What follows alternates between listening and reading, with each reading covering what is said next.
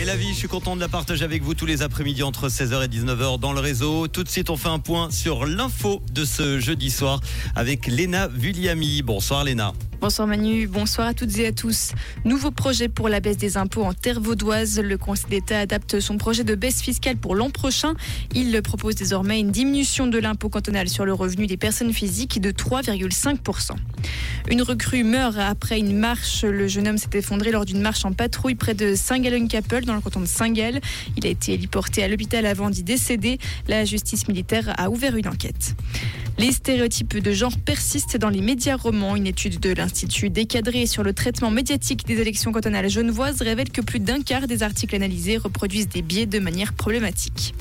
La publicité pour le tabac devrait être interdite dans la presse écrite. Le Conseil des États a voté aujourd'hui pour cette restriction par 22 voix contre 17. La révision de la loi concrétise l'initiative populaire acceptée en 2022 par le peuple. Zelensky en mission pour la poursuite du soutien américain. Conscient du risque de lassitude des États-Unis, le président ukrainien a averti les élus républicains à Washington. Kiev risque de perdre la guerre si le flot d'aide s'arrête net. Les conservateurs sont sceptiques sur une nouvelle enveloppe massive d'aide. Et Charles III a parlé climat en France. Au deuxième jour de sa visite d'État, le roi d'Angleterre a plaidé pour un engagement franco-britannique renforcé sur le climat. Son discours prononcé devant 300 sénateurs a été longuement ovationné. Merci Léna, bonne soirée à toi.